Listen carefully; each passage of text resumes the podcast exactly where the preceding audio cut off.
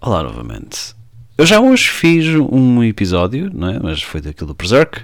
Até agora não recebi nenhum, nenhum toque. Fiz um segundo episódio, estou admirado. Uh, mas eu vou aproveitar hoje para voltar a um antigo projeto que era a história de, de várias nações. Neste caso vai ser de, uh, de Itália. Mas antes de irmos para lá, antes de iniciar e abordar este projeto, eu vou focar-me aqui um bocadinho uh, de. Uh, para ser mais uh, específico, começar só a falar dos eventos, voltar a resumir os eventos atuais que aconteceram. Entretanto, fiquei um bocadinho perdido, nunca mais vi nada. Uh, Deixa-me só ver qual foi a última vez que eu atualizei algum episódio. Foi o dia 27. Ora, muito bem. Como vocês sabem, dia 27 a 28 de janeiro, o segundo turno das eleições presidenciais tchecas 2023 é realizado com Pedro Pavel declarado vencedor. 30 de janeiro, o atentado suicida Jamaat Hul Harar dentro de uma mesquita em Peshawar, Khyber, Pakhtunkhwa, Paquistão, mata pelo menos 101 pessoas e fere mais de 220, 220 outras. Um, a fevereiro, 2 de fevereiro, o Banco Central Europeu e o Banco de Inglaterra aumentam suas taxas de juros em 0,5 pontos percentuais para combater a inflação. Um dia após o Federal Reserve do ZEUA aumentar sua taxa de fundos federais em 0,25 pontos percentuais. 3 de fevereiro. Um cidadão finlandês na lista dos mais procurados da Europol, Julius Kivamaki, é preso da França. Kivamaki é um ex-membro do grupo de hackers Black Cat Lizard Squad. Não, não, sei muito bem o que, é eles fazem. Os ZEUA anunciam que estão rastreando supostos balões espiões chineses sobre as Américas, com o primeiro flutuante de Yukon para a Carolina do Sul antes de ser abatido no dia seguinte, e um segundo pairando sobre a Colômbia e o Brasil. O Chile amplia seu estado de emergência devido aos incêndios florestais que queimaram até 8 mil hectares e também declaram uma catástrofe na região de Biobío em meio a uma, a uma onda de calor no verão. 5 de fevereiro, eleição presidencial cipriota de 2023. A 6 de fevereiro, um terremoto, isto é, hoje, de 7,8 um, de escala de, de magnitude. Esqueci, esqueci de ler atinge a província de Gaziantep do sul da Turquia, causando danos generalizados e pelo menos 3.500 mortes da Turquia na Síria, com mais de 15.600 feridos. Pronto, estamos um pouco da atualidade e hoje vamos falar de, da história da Itália, que vai começar pela pré-história.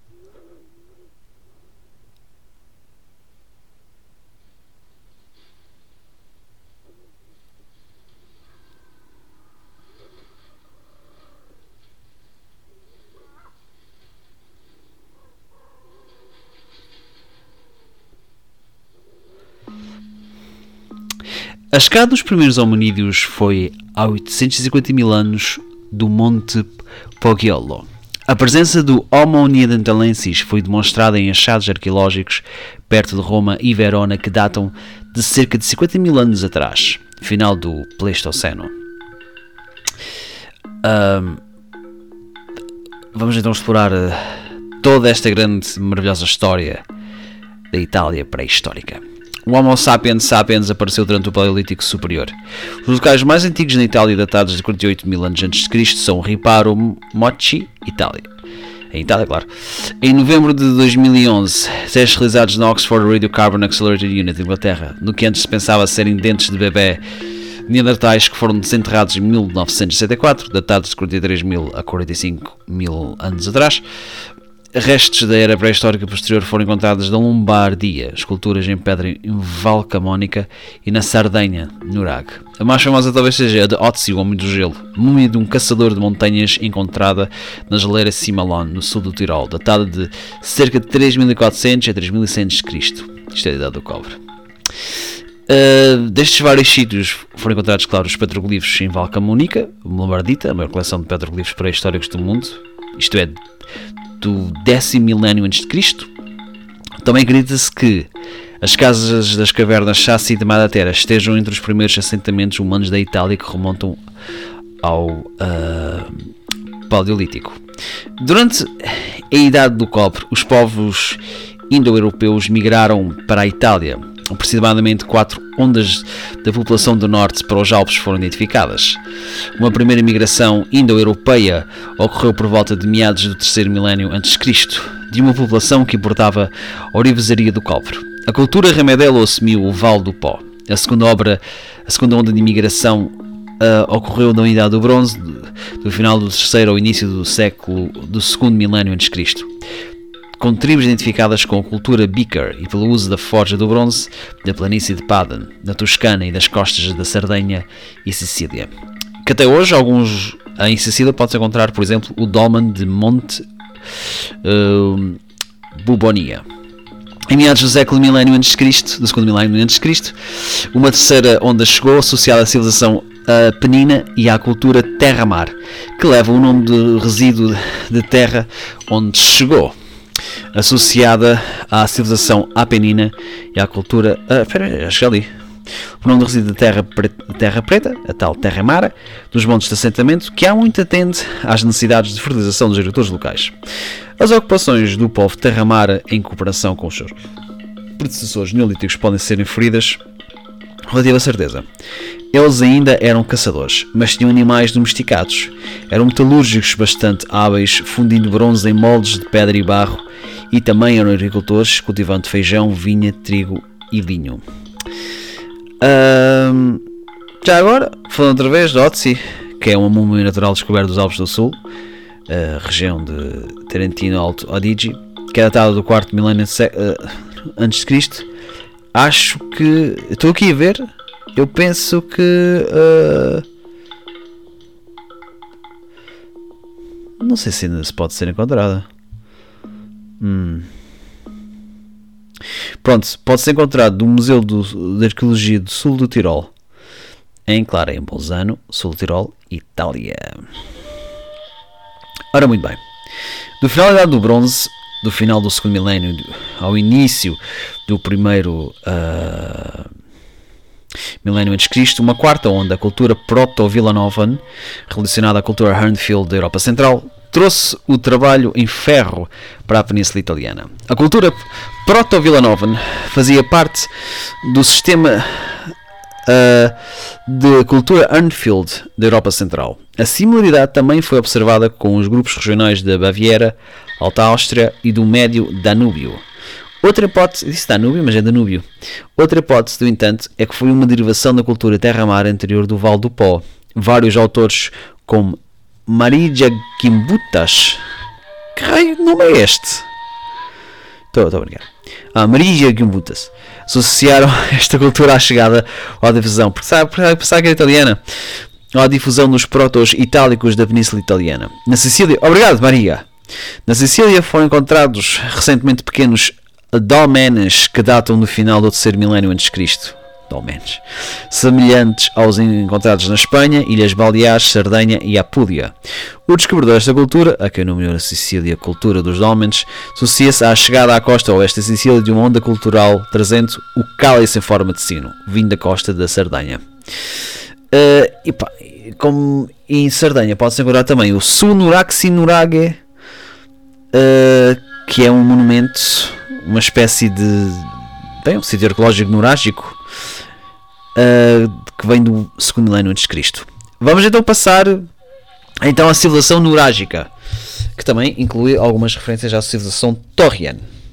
Nascida da Sardenha e no sul da Córcega, a civilização nurágia durou desde o início da Idade do Bronze, século XVIII uh, a.C., até o século depois de Cristo, quando as ilhas já estavam uh, romanizadas. Eles recebem o nome das torres Nuragi características que evoluíram da cultura megalítica pré-existente, que construiu Antas e Menires. Hoje, mais 7 mil nurags pontilham a paisagem da Sardanha. Nenhum registro escrito desta civilização foi descoberto, além de alguns possíveis documentos epigráficos curtos pertencentes aos últimos estágios da civilização nurágica. A única informação escrita lá vem da literatura clássica dos gregos e romanos e pode ser considerada mais mitológica do que histórica. A língua ou línguas, falada na Sardenha durante a Idade do Bronze, é, são, desconhecida, uma vez que não existem registros escritos do período. Embora pesquisas recentes sugiram que por volta do século VIII a.C., na Idade do Ferro, as populações nunágicas podem ter adotado um alfabeto semelhante ao usado em Europeia. De acordo com Eduardo Blasco Ferrer, a língua paleo-sardenha era semelhante ao proto-basco e ao antigo ibérico com fracos traços indo-europeus, mas outros acreditam que estavam relacionada ao etrusco. Alguns estudiosos teorizam que, na verdade, havia várias áreas linguísticas, duas ou mais, na Sardenha Nunágica, possivelmente pré-indo-europeus e indo-europeus. Agora vamos passar à Idade do Ferro. E como é que foi então a Idade do Ferro na Itália? A Itália entra gradualmente do período proto-histórico do século VIII a.C. com a introdução da escrita fenícia e a sua adaptação em várias variantes regionais. Muito similar à história portuguesa. Então, vamos entrar da civilização etrusca. Realmente eu sempre falo muito da civilização etrusca mas eu quase não sei nada acerca deles. E a civilização etrusca parecia, olha, cobrir uma, uma pequeníssima parte, parece-me de. Ah, ok! Temos a etrusca de 750 a.C., depois temos a expansão etrusca de 750 até 500 a.C. Isto é mesmo um, um. Vá, uma espécie de prelúdio do Império Romano. A civilização etrusca uh, floresceu na Itália central depois de 800 a.C. As origens dos etruscos se perdem na pré-história. As principais hipóteses são de que sejam indígenas, provavelmente provenientes da cultura Villanovone. Um estudo de DNA, DNA mitocondrial de 2013, ADN, pronto, 2013 que sugeriu que os etruscos eram provavelmente uma população indígena. Amplamente aceite que os etruscos falavam uma língua não indo-europeia. Algumas inscrições em um idioma semelhante foram encontradas na ilha de Lemnos, no mar Egeu. Os etruscos eram uma sociedade monogâmica que enfatizava o emparelhamento. Uh, uh, pronto, para quem não tinha percebido, eles basicamente acreditavam de casamento entre só um, duas pessoas. Pelo menos foi o que eu uh, entendi. Para eles, o casamento era importante. Os etruscos históricos alcançaram uma forma de Estado com resquícios de chefia e formas tribais. A religião etrusca era um politismo imanente, no qual todos os fenómenos visíveis eram considerados uma manifestação do poder divino, e as divindades agiam continuamente no mundo dos homens e podiam, por ação e inação humana, ser dissuadidos ou persuadidos por dos humanos. Uau! Realmente estes tipos estão todos cheios de romances, hein? Pode-se encontrar do século V a.C., uma fresca etrusca do túmulo dos leopardos na necrópole de Montezarosi. Parece super recente. Se foi restaurada, parece-me que foi restaurada. A expansão etrusca concentrou-se nos Apeninos. Algumas pequenas cidades do século VI a.C. desapareceram durante esse período, ostensivamente consumidas por vizinhos maiores e mais poderosos. No entanto, não há dúvida de que a estrutura política da cultura etrusca era semelhante, embora mais aristocrática, à Magna Grécia do Sul. A mineração e o comércio de metais, especialmente cobre e ferro, levaram ao enriquecimento dos etruscos e à expansão de sua influência na Península Italiana e do mar Mediterrâneo Ocidental. Aqui seus interesses colidiram com os dos gregos, especialmente no século VI a.C., quando os fósseis da Itália fundaram colónias ao longo da costa da França, Catalunha e Córcega, isso levou os etruscos a se aliarem aos cartagineses.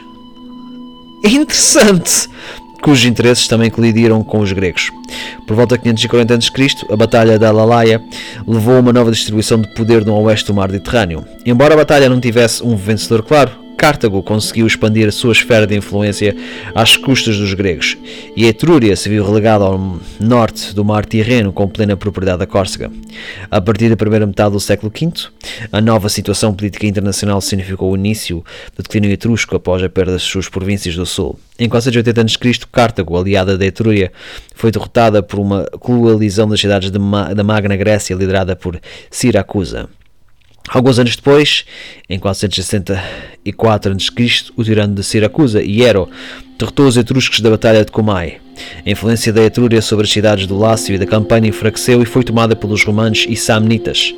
No século IV, a Etrúria viu uma invasão gaulesa acabar com a sua influência sobre o Vale do Pó e a costa do Adriático. Enquanto isso, Roma começou a anexar cidades etruscas.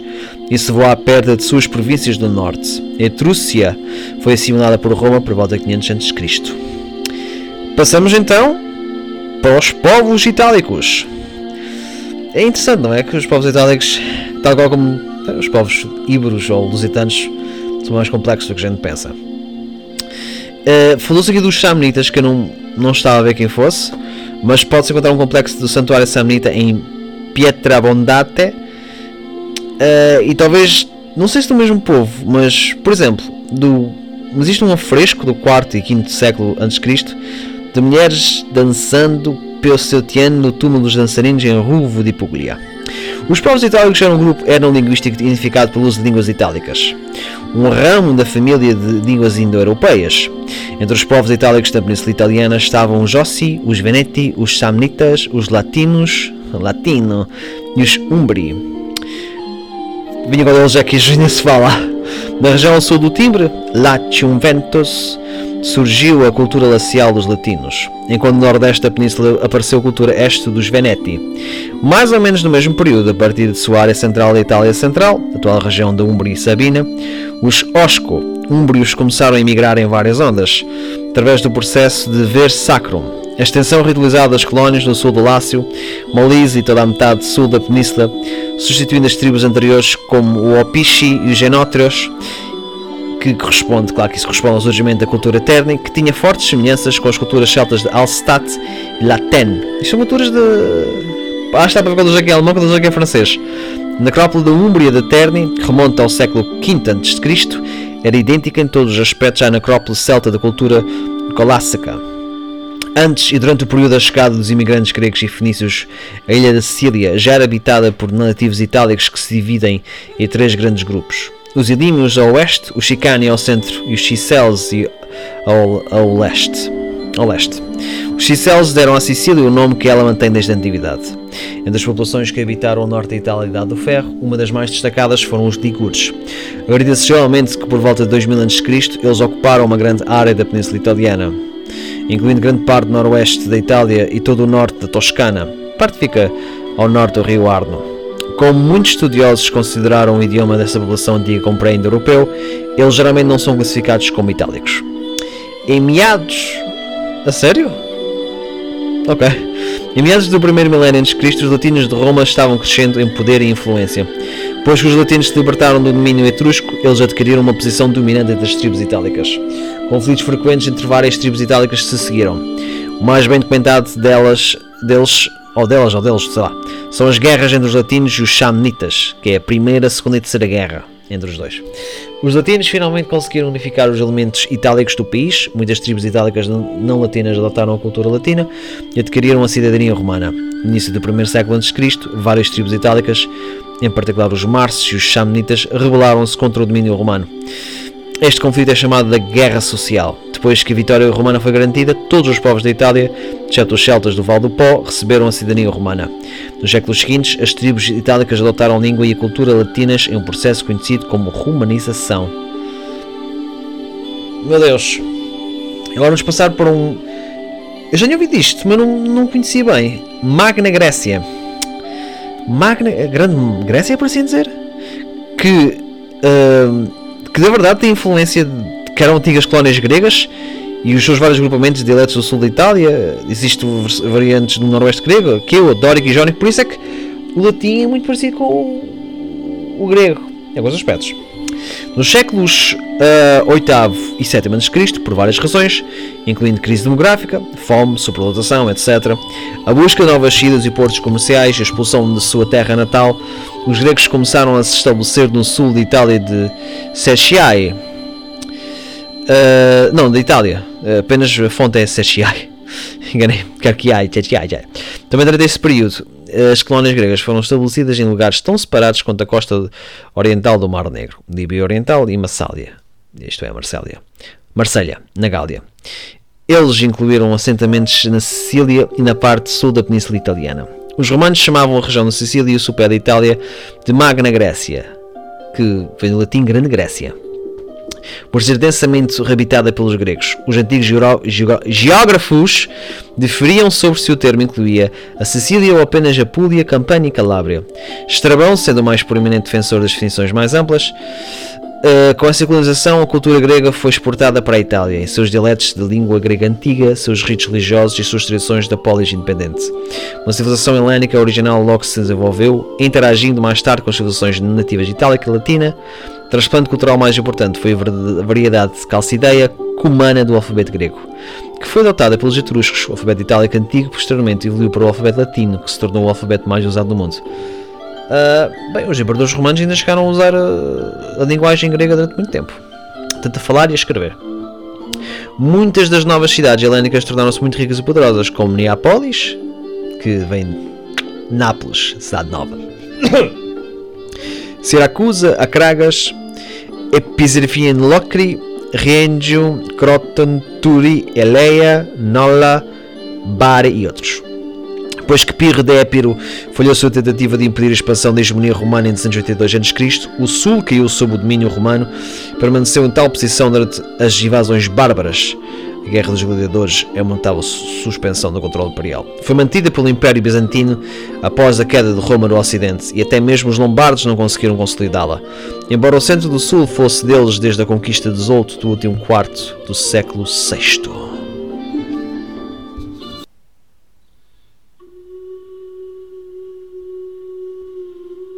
Agora vamos passar ao período romano. Vemos a Roma Antiga e como começou o Reino Romano. Iremos explorar a fundação de Roma.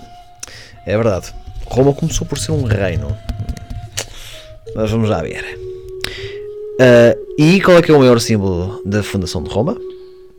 É de uma escultura do lobo capitolino nos museus capitolinos, que Segundo a narrativa desta lenda, Roma foi fundada em 753 a.C. por Rómulo e Remo, que foram criados por uma loba. Pouco é certo sobre a história do reino romano, já que quase nenhum registro escrito, registro escrito daquela época sobreviveu e as histórias sobre esse tempo, que foram escritas durante a República e o Império, são amplamente baseadas em lendas. No entanto, sendo, claro, propaganda e tudo mais, no entanto, a história do reino romano começou com a fundação da cidade, tradicionalmente datada de 653 a.C., com assentamentos ao redor do Monte Palatino, ao longo do rio Tibre, na Itália Central, e terminou com a derrubada dos reis e o estabelecimento da República em cerca de 509 a.C. O local de Roma tinha um vau onde o Tibre podia ser cruzado. O Monte Palatino e as colinas ao seu redor apresentavam posições facilmente defensáveis na ampla planície fértil que o cercava. Todas essas características contribuíram para o sucesso da cidade. O relato tradicional da história romana que chegou até nós através de Lívio, Plutarco, Dionísio de Alicarnasso e outros é que nos primeiros séculos de Roma ela foi governada por uma sucessão de sete reis. A cronologia tradicional, conforme codificada por Varro, atribui 243 anos para seus reinados, uma média de quase 35 anos, que, desde o trabalho de Barthold George Niebuhr, tem sido geralmente descontado pela erudição moderna. Ora, as várias fundações da Cabanidade do Ferro do Monte Palestino são consideradas a Casa Romuli, a reputada morada de Rómulos. Eu não sabia, mas claro, é só uma possibilidade. Os gauleses destruíram grande parte dos registros históricos de Roma que saquearam a cidade após a Batalha da Alia de 320 a.C. Varroniano, de acordo com Políbio, a batalha ocorreu em 187 ou 886. E o que restou acabou sendo perdido pelo tempo ou roubado. Sem registros contemporâneos do reino existente, todos os relatos dos reis devem ser cuidadosamente questionados. Fosca-se. Malditos gauleses, adoro o Asterix e Obelix, mas por acaso eles destruíram a história. Segundo o mito fundador de Roma, a cidade foi fundada em 21 de abril de 753 a.C. pelos irmãos gêmeos Rómulo e Remo, descendentes do príncipe troiano Enéas e netos do rei latino Númenor de Alba Longa. Bom, o que é certo é que este reino viria a ser transformado em República Romana. E a República Romana é o passo para o Império Romano, que começou pela conquista romana da Itália. De facto, houve uma grande expansão do território denominado Itália, desde a Grécia Antiga até Diocleciano. Diocleciano, acho que ele é do século IV, não? Uh, sim, do século III e século IV. De acordo com a tradição, os escritores uh, posteriores como Lívio, a República Romana foi estabelecida por volta de 509 a.C., quando o último dos sete reis de Roma, Tarquínio, o Orgulhoso, foi deposto por Lúcio Júnior Bruto, e um sistema baseado em eleitos anualmente magistrados e várias assembleias representativas. Uma Constituição estabelecida uma série de freios e contrapesos e uma separação de poderes. Os magistrados mais importantes eram os dois consulos, que juntos exerciam a autoridade executiva como Imperium, ou Comando Militar. Os consulos tiveram que trabalhar com o Senado, que inicialmente era um conselho consultivo da nobreza hierárquica, o Patrícios, mas cresceu em tamanho e poder.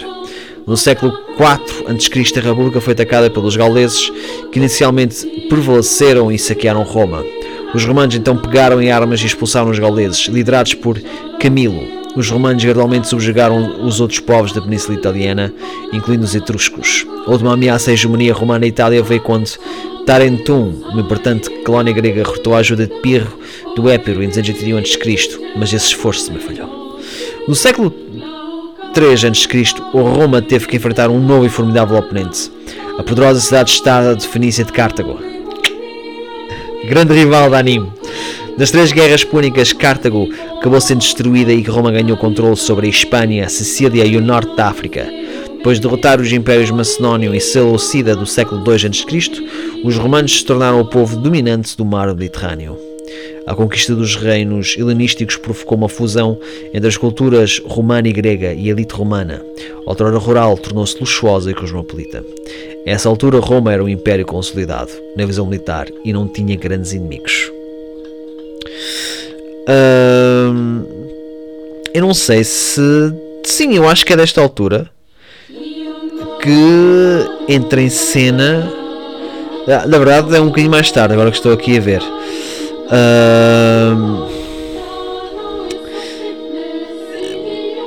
Que é. Bom, então, mas já que é assim, vou já falar dele depois. A única ferida aberta era a Espanha, também conhecida por Espanha. Os exércitos romanos ocuparam a Espanha no início do século II a.C., mas encontraram forte resistência desde então até a era de Augusto. A fortaleza celta-ibérica de Numância uh, tornou-se o centro de resistência espanhola a Roma nas décadas de 140 a 130 a.C. Numância caiu e foi completamente arrasada em 103 a.C. Em 105 a.C., os celtíberos ainda mantinham vigor e forçalidade nativos suficiente para expulsar os cimbris e teutões do norte da Espanha. Embora estes tivessem esmagado as armas romanas do sul da Gália, infligindo 80 mil baixas ao exército romano que se opunha a eles. A conquista da Espanha foi concluída em 19 a.C., mas a um custo alto e perdas severas.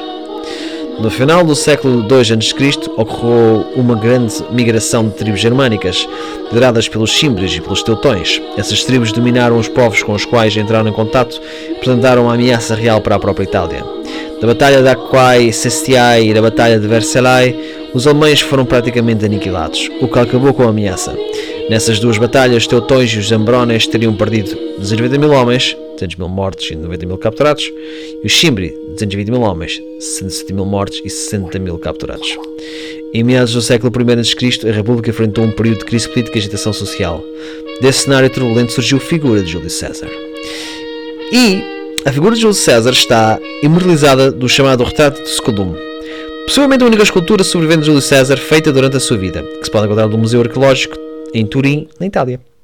César reconciliou os dois homens mais poderosos de Roma, Marco Licínio Crasso, seu patrocinador, e o rival de Crasso, Pompeu. O primeiro triunvirato, que significa três homens, satisfez os interesses desses três homens. Crasso, o homem mais rico de Roma, ficou ainda mais rico. Pompeu exerceu mais influência no Senado e César ocupou o consulado e o comando militar da Gália. Epá, ver a história destes três seria fixe. Um, então, provavelmente, estas pessoas todas encontravam-se no chamado Fórum Romano, que era um centro comercial, cultural e político da cidade da República, que abrigava os vários escritores e locais da reunião do governo, que simplesmente encontraram-se em ruínas. Uh, em 53 a.C., o triunvirato se desintegrou com a morte de Crasso. Crasso havia agido como mediador entre César e Pompeu e, sem ele, os dois generais começaram a lutar pelo poder. Depois de ser vitorioso nas guerras na Gália e ganhar respeito e elogios das legiões, César era uma ameaça clara para Pompeu, que tentou remover legalmente as legiões de César. Para evitar isso, César cruzou o rio Rubicão e invadiu Roma em 49 a.C., derrotando rapidamente Pompeu. Com sua única preeminência sobre Roma, César gradualmente acumulou muitos cargos, eventualmente sendo concedido uma ditadura para a perpetuidade. Foi assassinado em 44 a.C., nos idos de março, pelos liberatores. Aqui não é referido que Pompeu eventualmente morreria, mas teria sido assassinado por. Uh, uh, teria sido assassinado por Ptolomeu, o último rei do Egito. Uh, isto é, ainda antes da Cleópatra. Sendo Cleópatra, já agora, não é a Cleópatra, uh, diz só Cleópatra, mas a Cleópatra é um nome muito antigo. Era a Cleópatra VII, cujo título é Teia. Sim, uh, a dinastia ptolemaica dos do Egito, estamos a falar de, pronto, do tipo de Júlio César, com 300 anos de existência ou mais do Egito antigo, é na verdade inspira-se após Targaryen. O assassinato de César causou turbulência política e social em Roma. Com, sem, sem a liderança do ditador, a cidade era governada por seu amigo e colega Marco António. Otávio, filho adotivo de César, juntamente com o general Marco António e Marco Emílio Lépito, o melhor amigo de César. Estabeleceram um segundo triunvirato. Lépito foi forçado a se aposentar em 36 anos Cristo após trair Otaviano na Sicília. António estabeleceu-se no Egito com a sua amante, a tal Cleópatra VII, não depois da sétima, não oitava. O caso de Marco António com Cleópatra foi visto como um ato de traição. Júlio Júlio César já tinha andado lá, já que ela era a rainha de uma potência estrangeira e António estava a adotar, eh, estava adotando um estilo de vida extravagante helenístico que era considerado impróprio por uma estadista, por um estadista romano. É interessante que eles acabaram por ganhar ideias um bocado anti-helenísticas. Após as doações de Alexandria e de António, que deram a Cleópatra o título de Rainha dos Reis e a seus filhos os títulos reais dos territórios orientais recém-conquistados, guerra entre Otávio e Marco António estourou. Otaviano aniquilou Otávio, pronto, as forças egípcias da Batalha de Actium em 31 a.C. Marco António e Cleópatra cometeram suicídio, deixando Otávio como único governante da República. Isto foi em agosto. Otávio adotaria o título de Agosto ou de Augustus, que significa, acho eu, o iluminado ou o divino. Após a Batalha de Actium, o período de grandes batalhas navais acabou e os romanos possuíam supremacia naval incontestável do Mar do Norte. Costas Atlânticas, Mediterrâneo, Mar Vermelho e Mar Negro, até o surgimento de novas ameaças navais da forma de, de Franco e Saxões do Mar do Norte, e na forma de Borani, Erulis e Godos do Mar Negro. Então, com isto tudo, surgiria o Império Romano o grande Império Romano que dominava toda a Itália romana. Uh, uma das imagens mais formidáveis do Império Romano é o Augusto da Prima Porta, século depois de Cristo, retratando o tal Augusto, primeiro imperador romano. Em 27 a.C., Otaviano era o único líder romano. Sua liderança trouxe o apogeu da civilização romana que durou quatro décadas. Naquele ano, ele adotou o nome de Augusto, como disse. Esse evento é geralmente considerado pelos historiadores uh, como o início do Império Romano. Oficialmente, o governo era republicano, mas Augusto assumiu poderes absolutos, que supostamente durante toda a vida inteira quis tentar libertar-se deles, mas nunca conseguiu. O Senado concedeu a Otaviano um grau único de Imperium Proconsular, que lhe deu autoridade sobre todos os proconsules, governadores militares. As províncias rebeldes das fronteiras, onde a grande maioria das legiões estava estacionada, estavam sob o controle de Augusto. Estas províncias foram classificadas como províncias imperiais. As províncias senatoriais pacíficas estavam sob o controle do Senado. As regiões que haviam atingido um número sem precedentes, cerca de 50, por causa das guerras civis, foram reduzidas a 28. Como as províncias foram sendo estabelecidas no Mediterrâneo, a Itália romana manteve um um estatuto especial que a tornou Domina Provinciaro, governante das províncias, sendo esta última todos os territórios restantes fora da Itália. E, especialmente em relação aos primeiros séculos de estabilidade imperial, Rectris Mundi, governador do mundo, e Omnium Terraro Parens, pai de todas as terras. Tal estatuto significava que, dentro da Itália, em tempos de paz, os magistrados romanos exerciam o Império Domi, poder da polícia como alternativa ao Império Militiae, poder militar. Os habitantes da Itália tinham direitos latinos, bem como privilégios religiosos e financeiros. Também nesta altura surgiu o Coliseu de Roma, que foi construído no século do século a.C., e o Império Romano, em sua maior extensão sob Trajano, foi em 117 depois de Cristo. Já basta, uh, bom, já, já vamos lá. Sob o governo de Augusto, a literatura romana cresceu de forma constante da idade do ouro da literatura latina Poetas como Virgílio, Horácio, Ovídio e Rufo desenvolveram uma rica literatura e eram amigos íntimos de Augusto. Junto com Mecenas, estimulou poemas patrióticos como a épica Eneia de Virgílio e também obras historiográficas como as de Lívio. As obras desta época literária duraram até os tempos romanos e são clássicos. Augusto também continuou as mudanças do calendário promovidas por César e o mês de agosto leva o seu nome. Claro que leva. O governo esclarecido Augusto foi da altura que ele derrotou a António e a Cleópatra. O governo esclarecido de Augusto resultou em uma era pacífica e próspera de 200 anos para o Império, conhecida como Paz Romana. Apesar de sua força militar, o Império fez poucos esforços para expandir a sua já vasta extensão. Sendo a mais notável a conquista da Grã-Bretanha, iniciada pelo Imperador Cláudio, uh, 47, e a conquista da Dácia pelo Imperador Trajano, 101, 102, 105, 106, nos séculos 1 e 12. As regiões romanas também foram empregadas em guerras intermitentes com as tribos germânicas ao norte e o Império Parta a leste. Enquanto isso, insurreições armadas, por exemplo, encerrou-serão em hebraica da Judeia, em 70, e breves guerras civis, por exemplo, em 68 depois Cristo, o ano dos quatro imperadores, exigiram a atenção das legiões em várias ocasiões. Os 70 anos das guerras judaico-romanas da segunda metade do século I e da primeira metade do século II foram excepcionais em sua duração e violência. Estima-se que 1.356.460 mil 356.460 judeus foram mortos como resultado da primeira revolta judaica. A segunda revolta judaica, de 115 117, levou à morte de mais de 200 mil judeus. E a terceira revolta judaica, de 132 136, resultaram na morte de 580 mil soldados judeus. O povo judeu nunca se recuperou até a criação do Estado de Israel em 1948. Após a morte do imperador Teodósio I, 325, o império foi dividido em Império Romano, Oriental e Ocidental. A parte ocidental enfrentou crescente crise económica e política e frequentes invasões bárbaras. Então a capital foi transferida de Mediolanum para Ravenna. Em 476, o último imperador ocidental Romulus Augustulus foi deposto por Odoacro. Por alguns anos, a Itália permaneceu unida sob o domínio do Odoacro, apenas para ser derrubada pelos ostrogodos, que por sua vez foram derrubados pelo imperador romano Justiniano. Não muito tempo depois que os lombardos invadiram a península, a Itália não se reuniu sob único governante até três séculos depois. Uh, muito cansado que eu estou. Pronto, vai ser só isto. Não vou fazer mais nada aqui deste episódio. Uh, do próximo episódio irei falar, em princípio, de Idade Média do Renascimento na Itália. Por isso, não percam e até amanhã.